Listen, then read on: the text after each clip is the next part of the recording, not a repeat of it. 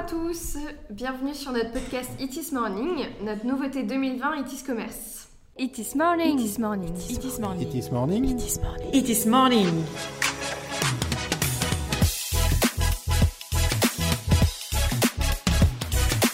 It is morning, votre compagnon audio du web. Moi c'est Cynthia, je suis responsable marketing chez It is Commerce et je suis accompagnée aujourd'hui de Paul, le cofondateur et directeur commercial de It is Commerce, Bonjour.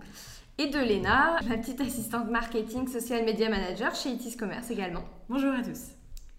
Aujourd'hui, c'est un podcast un peu particulier, c'est un podcast introductif. Nous allons procéder de la manière suivante, nous présenter puis vous expliquer pourquoi un podcast, ce qui va s'y trouver durant cette année, puis à quelle fréquence. Et ensuite, on fera un tour des tendances 2020 en termes de numérique, de web, digital, réseaux sociaux, etc. Attaquons tout de suite avec une petite présentation. Donc, qui sommes-nous? Qui est Iscommerce et qui sont nos intervenants du jour? Je vais laisser euh, Paul se présenter et présenter l'agence en premier. Oui, bonjour. Donc, euh, je suis Paul Guillemin, je suis le cofondateur euh, de Etis Commerce. On est une agence web de 15 personnes. On est basé à Lyon. Etis Commerce a 14 ans d'existence et on est spécialisé sur la création de sites internet, de sites internet e-commerce. Super, donc moi je me suis présentée un peu plus tôt, donc je suis responsable marketing chez Etis Commerce. Un petit peu plus en détail, je m'occupe en fait du site internet, des réseaux sociaux, de tout ce qui est stratégie marketing chez Etis Commerce. Et je suis accompagnée donc de Léna qui va se présenter. Oui, donc bonjour à tous, je suis Léna et je suis donc euh, assistante marketing. Je m'occupe euh, plus spécialement de la partie réseaux sociaux, euh, newsletter, mais également création d'événements avec euh, ma petite responsable euh, Cynthia. Pourquoi les podcasts? Pourquoi ce podcast It Morning? Tout simplement parce qu'on a remarqué une hausse d'écoute de podcasts autour de nous. Donc déjà nous-mêmes, on en consomme dans notre vie personnelle et professionnelle. Donc il nous semblait donc logique de lancer ce podcast en cette année 2020. Mais également, je crois, Léna, que tu as repéré une hausse du nombre de Français qui écoutaient les podcasts. En effet, il y a de plus en plus de Français euh, qui écoutent les podcasts, bien qu'on soit loin derrière les États-Unis qui ont été un peu les prescripteurs il y a déjà 10 ans de cela. Le podcast revient en force euh, en France avec euh, plein de sujets différents. On peut retrouver des sujets d'entrepreneuriat, de mode, de santé, d'allaitement. Il y en a vraiment pour tous les goûts et pour tous les trains de vie également. Et oui, parce qu'en effet, les podcasts, ils se consomment euh, sur ces temps perdus, les temps entre deux métros, dans la voiture, dans les embouteillages, en cuisinant ou alors en faisant une tâche de ménage. On lit l'utile à l'agréable, on utilise bien son temps intelligemment et avec euh, des compagnons euh, audio sympathiques. Donc en parlant de compagnons audio, pourquoi nous écouter nous? Tout simplement pour différents sujets tels que de la culture digitale ou de la culture e-commerce, parce que c'est quand même la spécialité d'Istis Commerce, c'est euh, le e-commerce, pour mieux comprendre le domaine du e-commerce, comme je disais, et euh, également euh, parce que, bah, comme disait Léna, c'est pratique, on peut faire autre chose entre-temps, on peut voilà, faire le ménage, vous pouvez travailler sur un autre sujet et écouter euh, It is Morning en même temps. Et du coup, vous nous retrouverez une fois par mois pour l'instant. Euh, bien sûr, c'est susceptible de changer. Et donc, during the morning, j'avais envie de dire, pendant le, matin, puisque notre podcast s'appelle It is Morning. Donc plus précisément, quel contenu on va vous proposer sur cette chaîne de podcast? Elle évoluera bien entendu, comme disait Léna, euh, dans le temps durant cette année, mais au départ, on aimerait vous proposer donc le behind the scene, donc les coulisses d'Itis Commerce, comment on gère les projets, comment se passe l'envers du décor de nos événements, de nos métiers. Les news et les actus e-commerce, référencement, événements, réseaux sociaux, donc tout ce qui est digital numérique.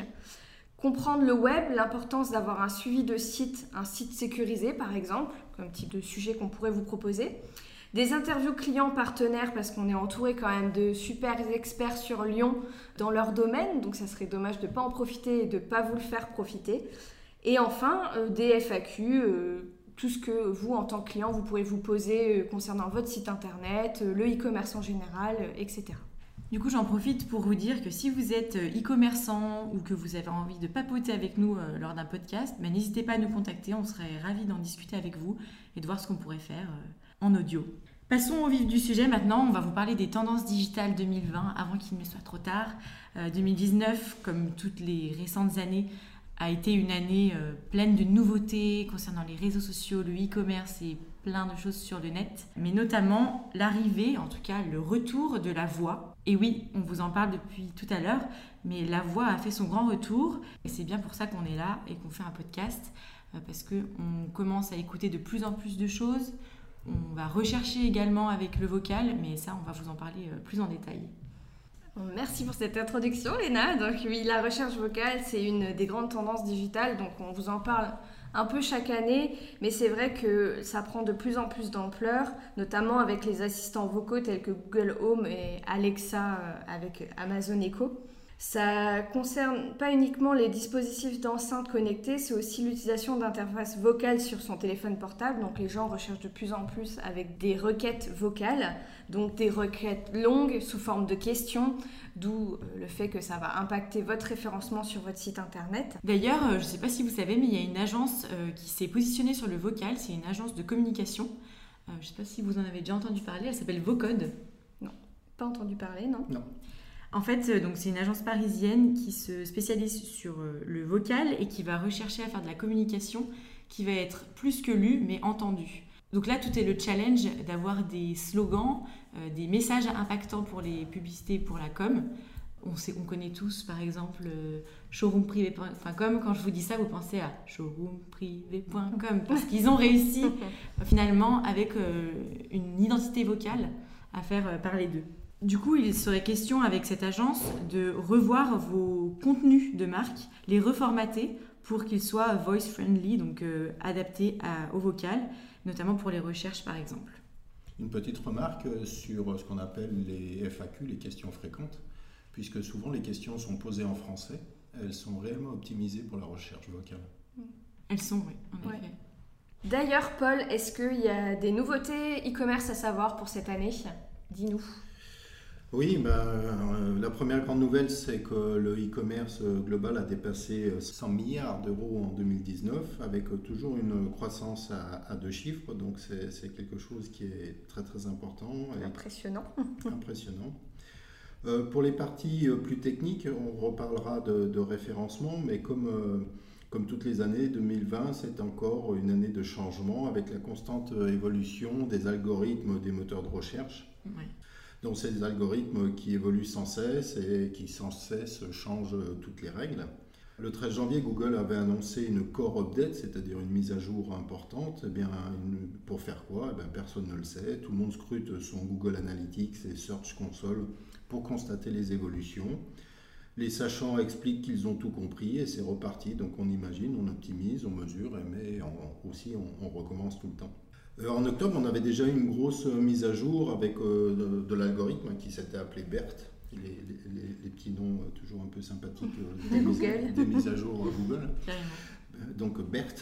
BERT, ben BERT intègre de plus en plus d'intelligence artificielle dans les analyses. Il y a plus de 10% des requêtes qui ont été impactées par la mise en place de ces nouvelles technologies. C'est un point qui est à prendre en compte plus que l'algorithme aussi, il y a les, les règles Google, c'est-à-dire ce qui est autorisé, pas autorisé. Mhm. Et depuis le début de la semaine, on a appris euh, que Google allait chasser les liens qui venaient de blogs, puisqu'ils se sont aperçus que des spécialistes de blogs euh, spécialisés vendaient des liens vers des sites web, donc dans, le, dans notre jargon le netlinking. Et ils vont demander, sous peine de sanction, donc la sanction de Google fait peur, mhm. ils ont demandé que ces liens, ces liens soient tagués, soit nofollow, c'est-à-dire que c'est une information pour le lecteur, mais pas pour le moteur de recherche. Ou alors sponsor, ça veut dire que monsieur, c'est moi qui ai payé pour avoir ce lien sur le blog. Et je pensais que c'était plutôt bien le netlinking. C'est très très bien, simplement qu'il faut que, comme d'habitude, ça soit toujours naturel. Hmm. Et donc, quand on paye pour avoir un lien sur un blog spécialisé qui pointe sur votre site, il faut le déclarer à Google, sinon c'est passible de déréférencement. Ah oui.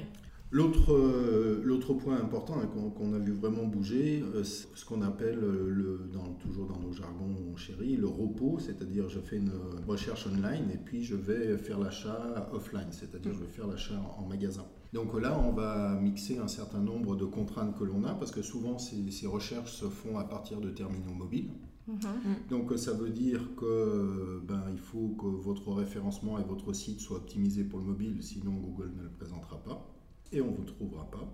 Et ensuite, pour se rendre dans le magasin physique, pour réaliser l'achat, pour un certain nombre de, de, de, contraintes, quand les gens veulent faire essayer, essayer voir, toucher, mhm. sentir, euh, etc.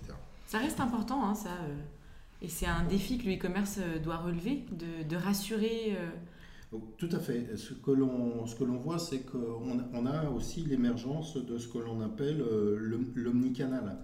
L'omnicanal, ça veut dire quoi? Ça veut dire on va vendre des produits, mais sur euh, différents canaux. Donc on aura l'e-commerce, on aura les réseaux sociaux, on peut rajouter les places de marché et bien sûr le magasin physique. Mm. Donc on voit des pure players de l'Internet venir à ouvrir des magasins physiques un exemple lyonnais, c'est LDLC, hein, qui, a, mhm. qui, a, commencé 100% sur le mhm. web et puis qui maintenant a des boutiques euh, dans toute la France. Et aussi les pop-up pop stores Les pop-up stores, tout à fait. Les concept stores. Euh, dans les magnifiques bâtiments de l'Hôtel Dieu à Lyon, il y a énormément de, de, magasins éphémères. Par contre, ce magasin éphémère, toute la communication est 100% digitale à la base, mhm. puisque le temps que le bouche à oreille se mette en place, ben, le magasin a, fini, a fini sa session. Donc euh, ce, cet omnicanal est très très important. Ça demande une réflexion importante dans le cadre de la création des sites web parce qu'il faut qu'il y ait une continuité de, la relation client puisque cette relation client elle est intermittente puisque de temps en temps dans le digital, de temps en temps dans le physique. Mhm. Et donc c'est important que par exemple en magasin, si vous aviez accumulé des points fidélité sur le site web, on puisse vous les déduire en caisse. Donc ça, mm. c'est important. Si on est sur ce domaine-là, il y a autre chose qu'on a vu aussi, euh, qu'on voit apparaître, c'est le e-commerce éthique.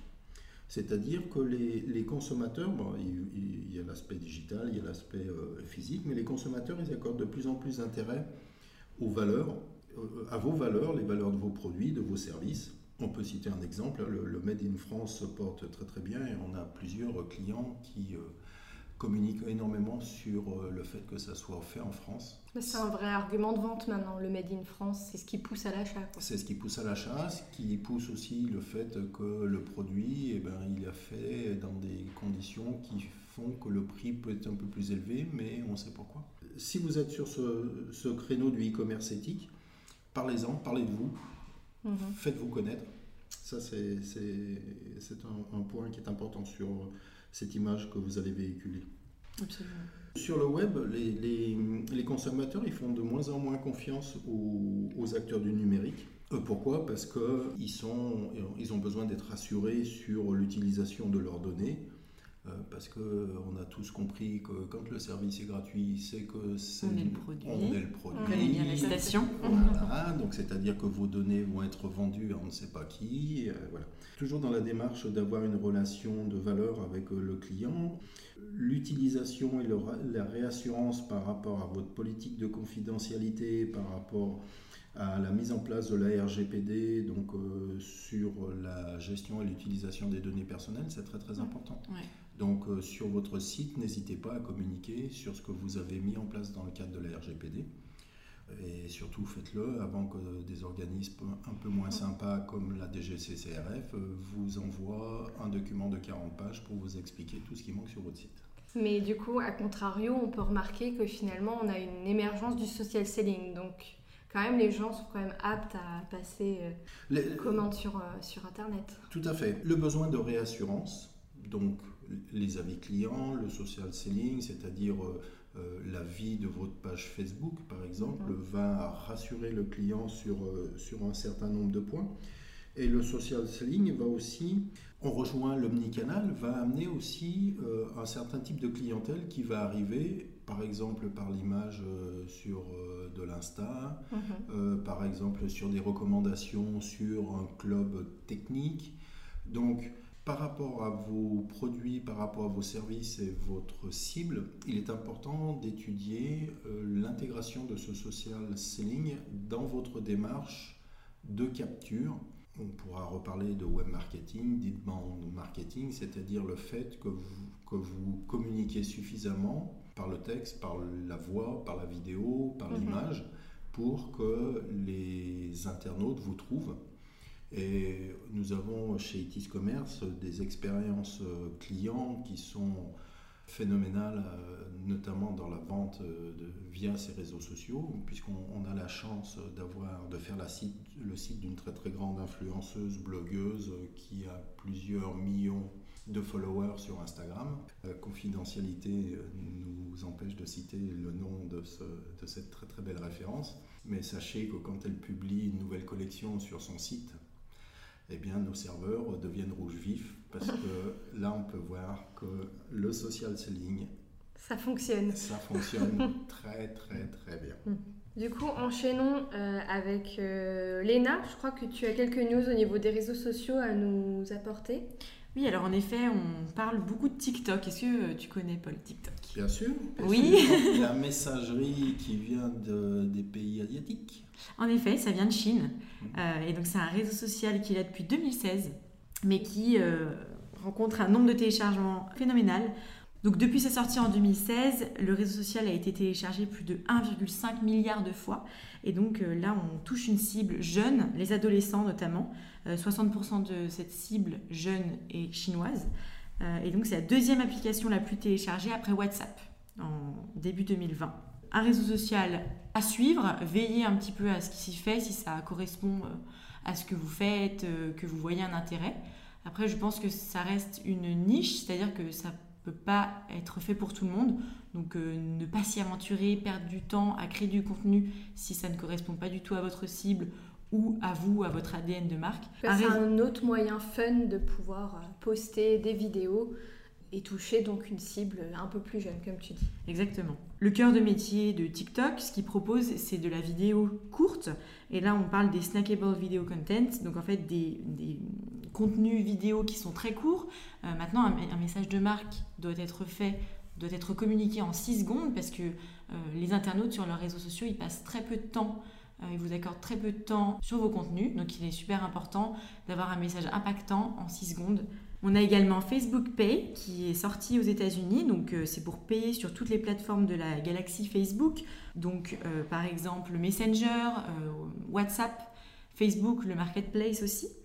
Et donc ça permet et de rembourser ses amis via Messenger, mais aussi d'utiliser les marketplaces ou alors faire des dons de charité sur Instagram.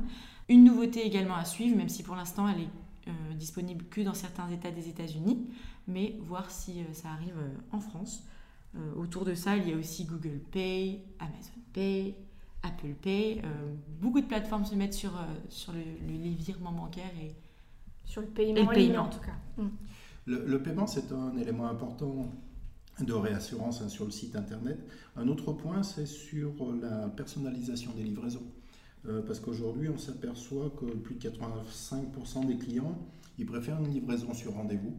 Mhm. Euh, donc ça veut dire des, points relais, euh, parce que tout le monde en a assez de retrouver des récipicés dans sa boîte aux lettres en disant... Quand on a le récipicé Quand on a le récipicé, ou quand on est chez soi parce qu'on attend le colis et on trouve, on voit pas le facteur, mais on a quand même le récipicé. C'est ça. Euh, si vous pouvez, par rapport au, site de e-commerce produit, donc avec des livraisons, mettre en place des systèmes point relais, n'hésitez pas parce que c'est une vraie valeur ajoutée pour vos clients. Je voulais revenir un petit peu sur le marketing d'influence dont tu parlais tout à l'heure, euh, Paul. Euh, depuis 2019, la plateforme euh, Pinterest est aussi devenue la troisième plateforme sociale aux États-Unis. Donc il y a une nouvelle fonctionnalité sur Pinterest, c'est le Pin Collective, pour mettre en relation les marques et les influenceurs. Et en fait, ils ont marqué qu'il y avait un fort engagement de la part des, des visiteurs, des internautes, sur, euh, sur Pinterest. Car quand ils vont épingler un contenu, si euh, c'est relayé par un influenceur, eh bien, ils vont euh, acheter plus facilement.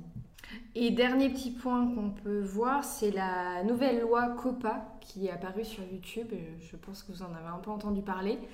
c'est la loi de protection des enfants, en fait. Du coup, maintenant, il faut bien que vous fassiez attention quand vous postez une vidéo sur YouTube de cocher comme quoi votre contenu n'est pas regardable en fait par les enfants. Sinon, euh, les commentaires et la monétisation peuvent vous être enlevés sur vos vidéos.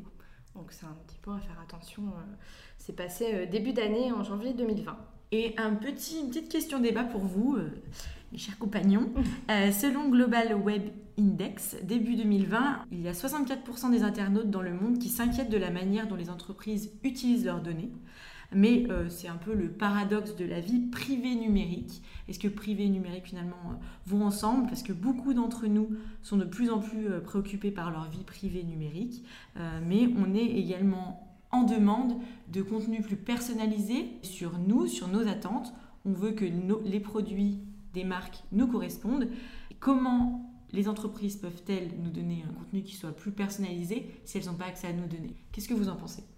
Euh, Moi personnellement, Léna, partager en tout cas mes données avec euh, Google, Facebook, etc., je le fais par parcimonie. C'est-à-dire que sur Facebook, j'évite non plus d'étaler ma vie privée mais mine de rien, j'aime utiliser Facebook pour me connecter à certaines applications, donc c'est vrai que c'est un peu contradictoire comme tu mm. dis. Euh, mais malgré tout, oui, euh, j'aime quand euh, j'ai des publicités un peu ciblées aussi parce que j'ai l'impression que voilà, ça me correspond plus et que, que je peux acheter vraiment des produits qui me plaisent et qui me font envie. Donc c'est vrai que ce paradoxe, je pense qu'il est je pense pour beaucoup de monde en tout cas euh, sur Terre, mais euh, je sais pas si j'ai un avis tranché en tout cas. J'aime bien avoir des produits qui me correspondent, mais en même temps, euh, j'étale pas ma vie privée sur Facebook, je partage pas non plus des photos de moi en extravagance, enfin voilà. Donc je pense que c'est à chacun de voir comment il veut partager ses données, comment il veut partager sa vie en fait sur Internet. Ouais. T'en penses quoi, Paul? Bah, Pour moi, l'utilisation des réseaux sociaux est purement professionnel. Je surfe sur les réseaux sociaux pour des passions personnelles, mais je ne m'expose pas. Mhm. Je pense qu'il y a dans les derniers jours l'expérience d'un ex-candidat à la mairie de Paris qui doit regretter d'avoir posté certaines vidéos sur les réseaux sociaux. Donc euh, il convient d'être prudent. Pourquoi? J'ai pas suivi cette histoire. Eh bien, monsieur Benjamin Griveaux, représentant La République En Marche à Paris, a retiré sa candidature suite à la diffusion de ce qu'on appelle des sextapes. Ah, ok. Sur les réseaux sociaux, puisqu'il avait eu euh, l'imprudence de les envoyer à une jeune femme qui les a diffusés. Faites attention à votre irréputation. Et surtout, ne rediffusez pas ce type de vidéo, puisque vous êtes vous aussi coupable de complicité pour diffusion euh, d'images à, caractère privé. C'était une petite parenthèse. petite parenthèse. Soyez prudents et ne repostez rien d'autre. Voilà.